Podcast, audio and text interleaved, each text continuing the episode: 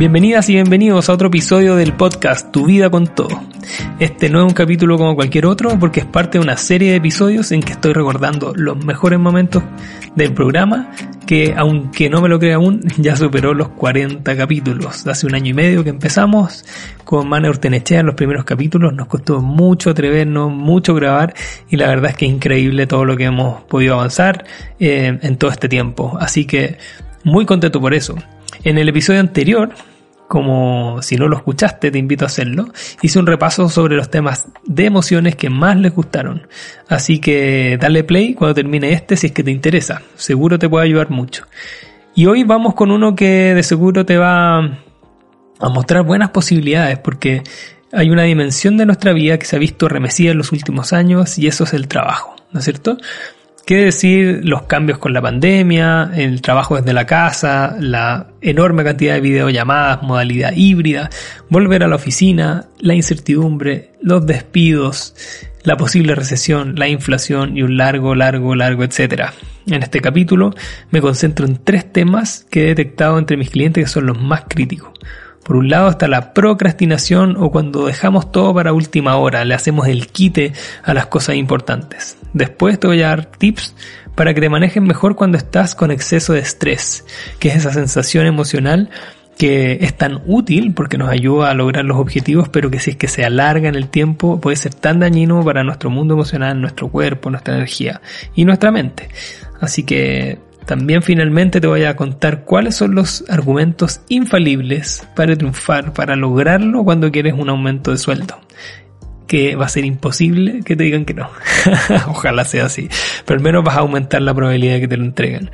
Como ves, se trata de una selección de episodios más al callo, más al grano, más útiles para que tengas las mejores herramientas en tu trabajo. Esa es la idea, que puedas prosperar laboralmente.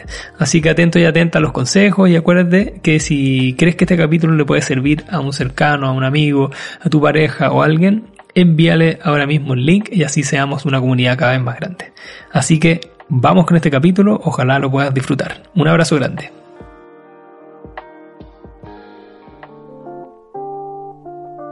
Pese a que muchas veces tenemos muy claro lo que tenemos que hacer, hay otras que no lo tenemos tan claro. Pero sabiendo lo que tenemos que hacer, teniendo un plan, no logramos tomar acción, no podemos llevar a hechos concretos los avances que necesitamos.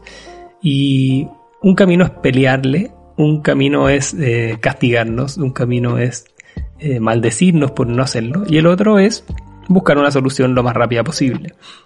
Entonces primero partiría porque tenemos que aceptar de que esto es muy común, nos pasa a todas las personas, eh, más seguido lo que quisiéramos y en general, según mi experiencia, lo que he leído y, aprendido con, con mis mentores y distintos autores de libros, es que esto tiene mucho que ver con el estrés, de que hay situaciones que nos parecen difíciles de abordar o que no queremos hacer y que en general nuestro cerebro detecta como poco placenteras. Y como hemos conversado otras veces, siempre nuestra mente, nuestro cerebro va a estar buscando evitar eh, espacios de disconformidad, espacios de incomodidad o todo eso que nos genere peligro, que nos genere miedo, que nos genere eh, todo lo que nos aleja del placer, por así decirlo. La mente lo que quiere es que nosotros estemos protegidos, que subsistamos y en general las situaciones que nos resultan incómodas, que no nos gustan, el cerebro las va a evitar, las va a mm, calificar, las va a etiquetar como indeseadas.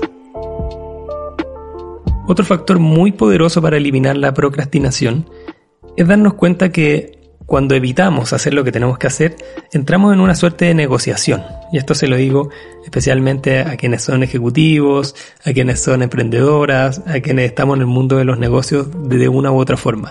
Somos seres que estamos constantemente negociando con otras personas, con nuestro jefe, con nuestro socio, con nuestra pareja, incluso con nosotros mismos. Y ahí es donde quiero entrar. Una cosa fundamental es darte cuenta de que caemos en negociaciones con nosotros mismos. Decimos, no lo voy a hacer ahora, no lo voy a hacer después. Empezamos en este tira y afloja entre nuestra mente y nuestra voluntad. Yo digo que nuestra voluntad, que es una emoción, en general hay dimensiones nuestras, como puede ser la espiritualidad, como es el mundo emocional y como es el cuerpo, esos tres pilares quieren que nosotros prosperemos, quieren que hagamos las cosas mejor, quieren que nos vaya mejor. Y la mente es la que nos quiere proteger y la que nos quiere mantener en nuestra zona de confort. Y para eso nos llena de miedo y de estas de estas movidas, de estas mañas, de estas dificultades para generar cambios. Entonces yo digo, esto es desde mi experiencia, lo que yo creo, para que ojalá te sirva, no es una realidad en piedra, que tu mente te va a boicotear, pero de todas maneras tus emociones, si son expansivas, te van a acompañar a generar cambios. También tu cuerpo, que es fundamental, y ahí me voy a meter, como también tu alma, tu alma, tu lado espiritual, tiene un propósito, quiere prosperar, estamos hechos como seres para avanzar, para progresar, y esas dimensiones quieren que avancemos. Entonces, si solo te quedas en tu mente, hay una altísima probabilidad de que no hagas nada. Entonces, ahí es donde yo digo que tu mente empieza a negociar contigo mismo. Tu mente te empieza a decir, eh, no puedes, quédate acostada mejor, eh, hace mucho frío, muchas excusas, ¿no es cierto? Y esas son mentales. Por eso, uno de mis, de mis recomendaciones, y que uso mucho, como te decía antes, eh, en mis programas de coaching, es que tenemos que partir por el cuerpo. Y para eso, me voy a firmar en un modelo de una coach y mentora que tiene libro y harto contenido que se llama Mel Robbins, eh, que vamos a dejar ahí la, la, reseña en la descripción del programa.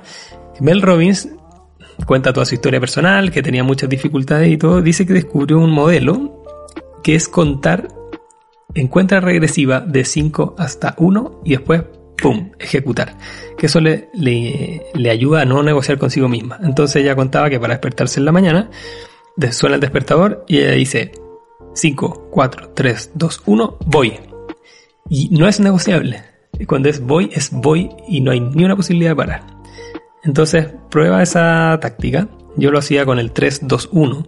Ve tú si lo haces con 10, con 5, con 4, lo que sea, pero cuando usamos una cuenta regresiva nos ayuda a comprometernos. Y cuando es uno, no importa lo que esté pasando, te paras y usas tu cuerpo. Así que eso te va a ayudar a dejar de procrastinar. Por ejemplo, al levantarte, pero también puedes usarlo para cualquier otra situación del día a día. No quiero mandar ese mail, no quiero hacer la llamada, no quiero, no sé, no quiero ir a pasear al perro, que lo tengo que hacer.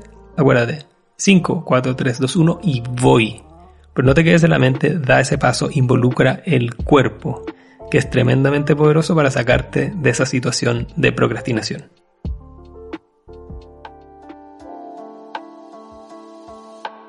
Si vivimos con un exceso de estrés podemos estar viviendo en un mundo emocional muy complejo, diría yo, muy contractivo, o que a veces nos, domina en la vida de una forma no muy positiva. Esto puede ser con emociones, por ejemplo, como la angustia, como sentirnos abrumados, sobrepasados. Eh, también puede haber eh, mucha ansiedad, dudas, eh, rabia incluso, que yo no siento que sean emociones malas ni buenas. Sí nos vienen a traer un mensaje y muchas veces ese mensaje es de estar atentos, de tener cuidado y, y es muy difícil que nuestro cuerpo, por ejemplo, logre relajarse, logre soltar por lo cual aparecen síntomas muy comunes como el insomnio. Otras personas canalizan eh, esta ansiedad o estas ganas de, de, de, no sentirse tan, tan abrumados a través del exceso de comida, el exceso de bebidas alcohólicas, de drogas, de, de fármacos incluso. Y ahí mi recomendación es eh, no a la automedicación, sino que si que tú estás sintiendo que necesitas algún tipo de ayuda desde un punto de vista médico eh, o, farmacológico, siempre pedir ayuda a algún profesional que, que tenga las competencias, ¿no es cierto? Lo que hago mucho en mis sesiones es muy simple, agarrar una hoja de papel y dividirla en dos. En el lado izquierdo poner qué situaciones de estrés tengo hoy y que dependen de mí poder cambiar. Una de ellas podría ser, por ejemplo, el exceso de gasto. ¿Con qué estoy gastando? ¿Qué gastos son evitables? ¿Dónde estoy dejando que se fugue mi plata o se queme mi plata? ¿Y cómo puedo ordenarme en eso? Ese sería un ejemplo de la, em, de la columna de la izquierda. ¿Qué situaciones de estrés estoy teniendo hoy día? Reconocerlas, ojalá al menos tres o cinco, y que dependa 100% de mí poder resolverlas. Y al lado derecho de la hoja poner qué situaciones de estrés vienen de fuera, vienen provocadas por personas terceras o vienen provocadas por el entorno donde yo me desenvuelvo. Puede que sea algo a nivel del país, del continente, del clima, de algo que, que no dependa 100% de ti y que no puedas influir en cambiarlo. Eh, una de las fuentes de estrés que creo mucha gente está viviendo y que obviamente para mí también es una preocupación es el tema de la inflación. En Chile estamos hoy día con inflaciones a 12, 12 meses aproximadamente de 10%, 9,5, 10%. Eh, entiendo que nuestro hermano argentino es muchísimo más que eso, 5 o 7 veces más, eh, como en muchos otros países del, continente y del mundo. En España también están cercanos al, al 10%. Entonces, puede ser que, por ejemplo, la inflación sea uno de los de las situaciones que a ti te esté generando estrés. Ahora, identificarlo y saber de qué forma te puedes adaptar. ¿Sí? Entonces, al menos para cada un lado de la, de la, de estas tablas o de esta división de la hoja, reconoce cinco factores que te están generando estrés y que sí puedes resolver tú. Y por el otro lado, que otros, otros factores que no dependen de ti, cinco de ellos te están generando estrés y cómo puedes empezar a gestionarlos mejor. Y finalmente, una de mis recomendaciones para evitar este exceso de estrés es reconocer cuáles son esos hábitos tóxicos que puede ser que tú estés teniendo. Y aquí quiero ser ultra sincero contigo y contarte que me di cuenta, em, y por eso mi voz hace así, porque ha, sido un peso para mí tratar de cambiarlo, me di cuenta de que uno de los desafíos que tengo es definir una nueva estrategia para ver cómo descanso. Porque estoy descansando poco, o menos de lo que debiera, y además, miren lo que estoy haciendo. Cuando descanso, estoy descansando con mi teléfono en la mano. Visitando Instagram, viendo noticias, poniéndome al día en el mundo financiero. Eh, y la verdad es que buscando una suerte de ocio pero conectado al teléfono. Y la verdad es que eh, me di cuenta de esto porque los días lunes, eh, tengo un, iPhone, me avisa el, el teléfono esta semana, la semana pasada estuviste 15 minutos más conectado que el anterior. ¿Yo qué? Semana siguiente. Esta semana estuviste un 12% más tiempo conectado al teléfono que el anterior. Y así me pasó como por cuatro semanas. Dije, esto realmente es heavy. Si no le pongo un, un coto a esto, es complejo. Así que lo estoy trabajando con, con una de mis coaches. Yo tengo cuatro o cinco personas que me ayudan en distintos ámbitos. Una de ellas es una coach que me ayuda en mis propios hábitos y me di cuenta de que tengo que aprender a descansar de otra forma. Y lo que estoy intentando aplicar, que te lo recomiendo mucho, es caminata al aire libre. Eh, ojalá cercano a la naturaleza, 10, 15 minutos, mover el cuerpo, mover tus circuitos internos desconectado del teléfono. Escuchando el ruido, aunque sea de la calle, la naturaleza, lo que sea, el ritmo de tu corazón o tú cantando una canción, pero desconectado de la tecnología. Esa es una de las recomendaciones que te doy. Entonces, reconoce tus hábitos tóxicos y define al menos tres de ellos que vas a eliminar de aquí a un mes más. Es decir, tienes un mes para irlo implementando. Esa es lo que yo estoy haciendo y te lo recomiendo como una, como una buena, un buen primer paso para generar estos cambios. Cuando pidas un aumento de sueldo, evita que la empresa te vea como un costo mayor, como una carga mayor, sino que lo que tienes que buscar es que te vea como una inversión que vale infinitamente la pena hacer. En mi vida como ejecutivo por más de 14 años, cuando fui empleado, de las cosas que más me costaban era lejos pedir aumento de sueldo.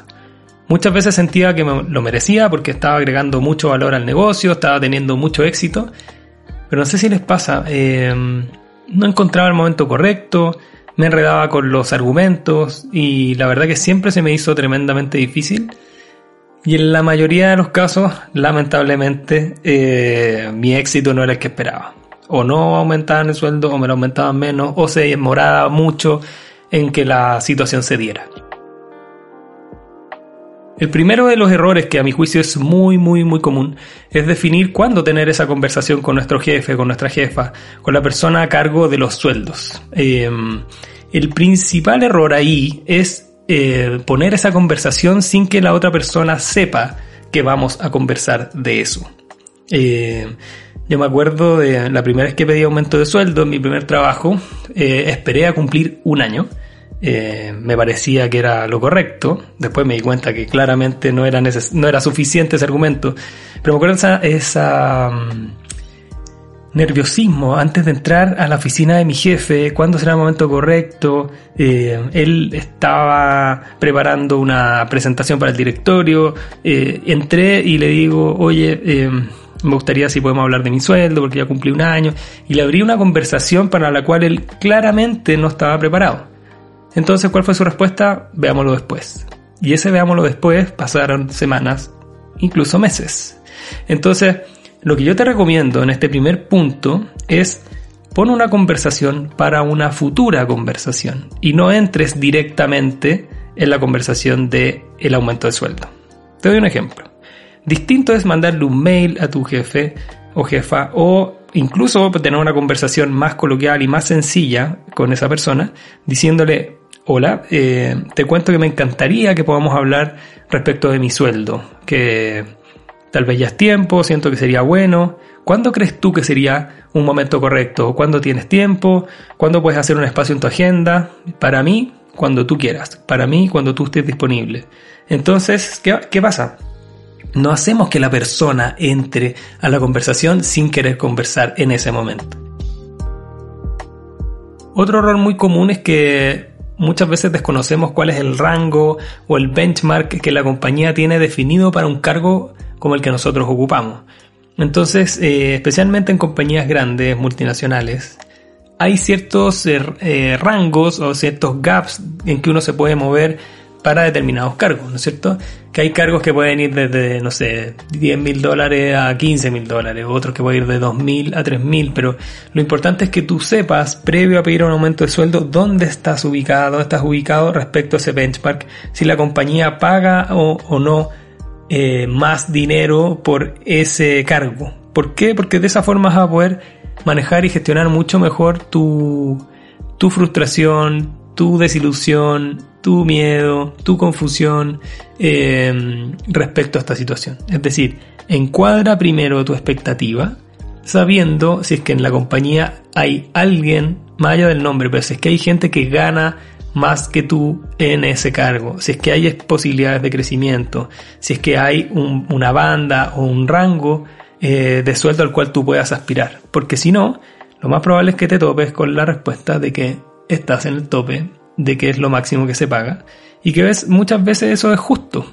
está bien. Eh, la compañía o el mercado no paga más para un cargo como el cual tú estás, y ahí la toma de decisión ya es diferente. Es, me quedo tranquilo, me quedo tranquila acá, o qué tengo que hacer, puedes preguntar qué tengo que hacer para subir hacia un rango mayor, cuál es un plan de carrera que yo aquí podría desarrollar. Entonces, eh, no conocer los estándares, no conocer los benchmarks internos, tanto de la compañía como del mercado, muchas veces nos puede frustrar. Entonces, averigua antes de abrir estas conversaciones cuánto se paga, por tu sueldo, cuánto te paga por tu cargo en otras compañías o dentro de la misma compañía, porque así vas a poder gestionar mucho mejor tu expectativa. Muchas veces decimos que era un aumento de sueldo, quiero ganar más, pero no somos claros en, por ejemplo, cuál es el monto que esperamos, ya sea en cantidad de dinero o en porcentaje. Otra cosa es que tal vez no somos muy claros en el tiempo en el cual para nosotros es razonable que ese dinero llegue. Eh, muchas veces me ha tocado ver casos de personas que le dicen, ok, te vamos a aumentar el sueldo, pero va a ser a partir de marzo y resulta que faltan seis meses. Y tal vez eso a la persona la frustra. Entonces creo que es muy importante de que seas muy claro y muy clara en cuáles son tus expectativas en esa conversación. Como muchas veces es una conversación incómoda, tensa, eh, que nos cuesta sostener y probablemente a tu jefatura también sea algo que no le acomode mucho, eh, no perdamos de foco en que tenemos que ser muy claros y muy claras respecto a las expectativas. Eh, de, de cantidad, de porcentaje, tus tiempos y también en la forma de entrega. Porque hay algunas veces en que la compañía, por ejemplo, me ha tocado ver casos en que no tiene intenciones de subir sueldos, pero sí, por ejemplo, te puede ayudar con un programa de educación, eh, de perfeccionamiento, con algún curso, con algún diplomado, con algún máster, depende obviamente del cargo que tú estés desempeñando. Entonces hay algunas compañías que de repente son más reacias a aumentar el sueldo, pero que sí estén abiertas a ayudar a capacitarte mucho más.